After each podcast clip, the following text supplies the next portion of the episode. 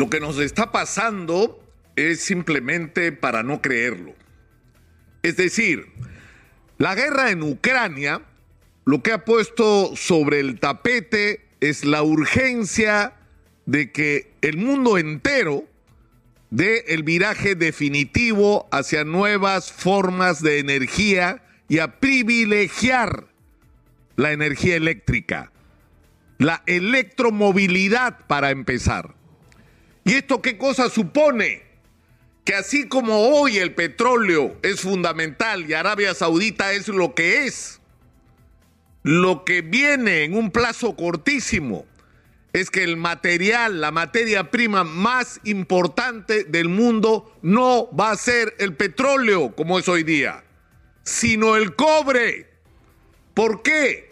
Porque para trasladar la energía, para conducir la energía, se necesita cobre, que el Perú tiene, se necesita plata, que el Perú tiene, se necesita oro, que el Perú tiene, y para conservar la energía se necesita litio, que el Perú tiene. Es decir, la historia nos ha puesto en un momento en que tenemos aquello que el mundo va a necesitar. En unos pocos años el Perú puede ser lo que hoy es Arabia Saudita para el mundo proveedor de la materia prima más importante para la humanidad.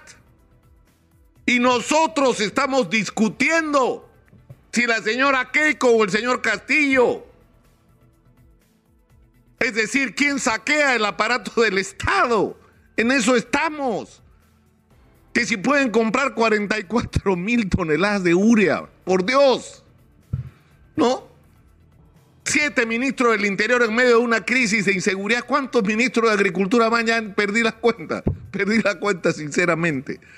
Es decir, estamos en una situación que, no, no, solamente no merecemos los peruanos, porque merecemos otra conducción política en el gobierno y en el parlamento, sino que estamos perdiendo tiempo y una extraordinaria oportunidad.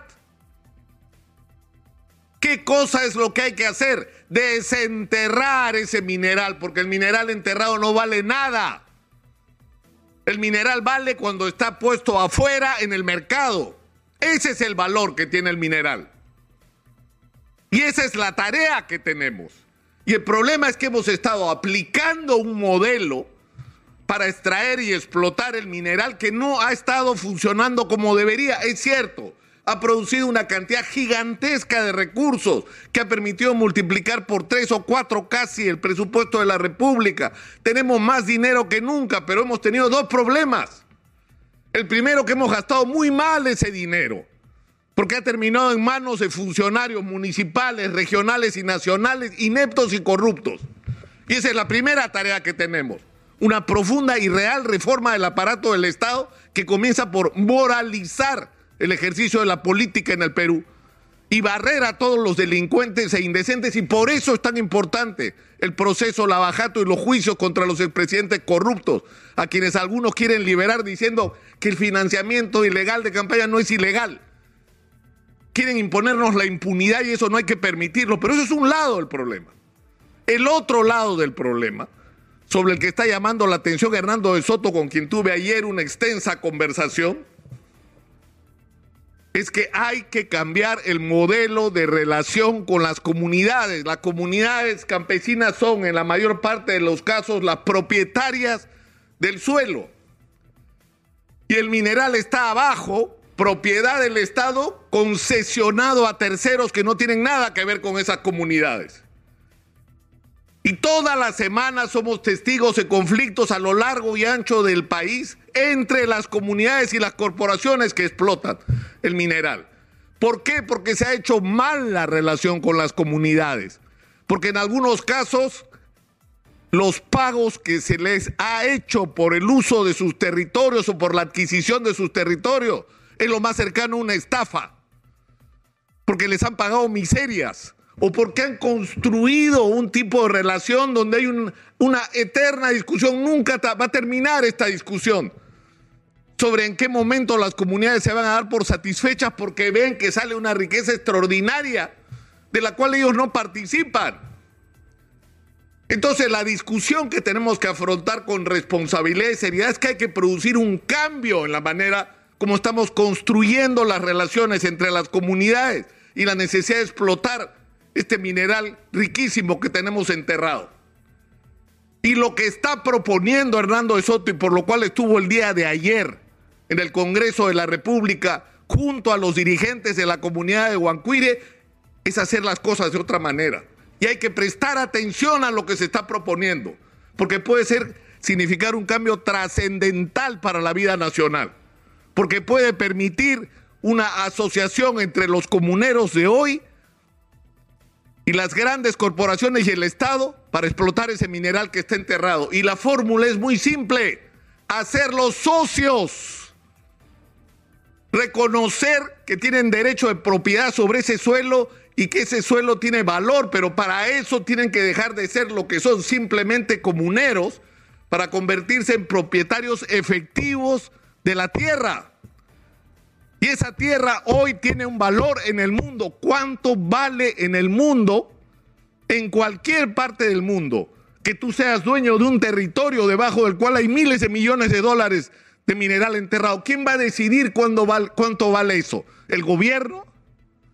la corporación transnacional que muchas veces es representada por funcionarios peruanos que para hacer méritos malbaratean e incluso maltratan a las comunidades? No, señor, eso lo va a decidir el mercado mundial. El mercado mundial. Bajo la ley de la oferta y la demanda, ¿cuánto vale la tierra debajo de la cual hay miles de millones de dólares enterrados? ¿Qué va a significar eso? que nuestros comuneros van a ser millonarios, señores. De eso es de lo que se trata. De que cada comunero peruano que está parado sobre mineral porque hay mineral debajo del territorio donde han vivido sus ancestros, tiene, tiene que convertirse en un nuevo millonario en el Perú. En gente que tenga dinero suficiente para hacer lo que quiera. O permanecer simplemente como socio del proyecto de explotación minera y disfrutar de la renta que esto produzca o convertirse en un activo empresario que le agrega valor al mineral que sale debajo de la tierra, que desarrolla otros sectores de la economía con el dinero que viene de haber puesto y haber sido parte de un gran negocio del cual ellos tienen que disfrutar. Hay que entender eso. Hay que entender eso. Es un derecho de las comunidades y de los comuneros que tienen que entender también de su lado que ha llegado el momento de dar un salto, de pasar de ser simplemente comuneros que defienden una tradición a convertirse en empresarios activos que negocian de igual a igual, que exigen que se les respete como parte de un proyecto que, insisto, puede terminar convirtiendo al Perú en la Arabia Saudita del futuro una vez más, tenemos lo que el mundo necesita. Hay que tomar decisiones audaces sobre cómo enfrentar este reto y cómo hacer para salir adelante y transformarnos en un país del primer mundo en un plazo muchísimo más corto del que imaginamos por la cantidad fabulosa de dinero que puede entrar al Perú. Y lo repito una vez más, hoy el petróleo es la materia prima más codiciada, más cara, que ha convertido a países donde no había nada en países riquísimos. Bueno, eso puede ser el Perú gracias al cobre. Y depende solo de una cosa, de una cosa, de tomar hoy las decisiones correctas, más allá de lo que haga la clase política, que lo mínimo que deberíamos lograr es neutralizarla para que no se metan para que permitan que las comunidades hagan los negocios que tengan que hacer con las grandes corporaciones y que sean capaces de sentarse frente a frente con cualquier líder de estas grandes corporaciones del mundo, con los chinos, con los grandes empresarios canadienses para negociar con los dueños cómo va a ser la relación de ahora en adelante entre las comunidades y las corporaciones mineras. Podemos abrir una nueva era en la vida nacional. Y yo creo que esto de lo que no estamos hablando es el problema más urgente del Perú. Este es el problema más urgente y más importante el Perú y lamentablemente para variar no es parte de la agenda de nuestra clase política que insiste en revolcarse en el lodo. Soy Nicolás Lucar, esto es Hablemos Claro, estamos en Exitosa Perú, la voz de los que no tienen voz. Esta mañana vamos a tener eh, acá en Exitosa una conversación muy importante. Van a estar juntos Hernando de Soto y Romualdo Ochoa. Romualdo Ochoa es uno de los dirigentes más importantes de Huancuire, que es la comunidad donde se tiene que desarrollar eh, la segunda fase del proyecto Las Bambas, el más grande proyecto de explotación minera del Perú. Y ellos han dicho que no les gusta el acuerdo que suscribieron, que les parece que han sido engañados por el precio que le han dado por su territorio, más de 200 millones de soles, y que ellos quieren ser parte exactamente de lo que estamos hablando.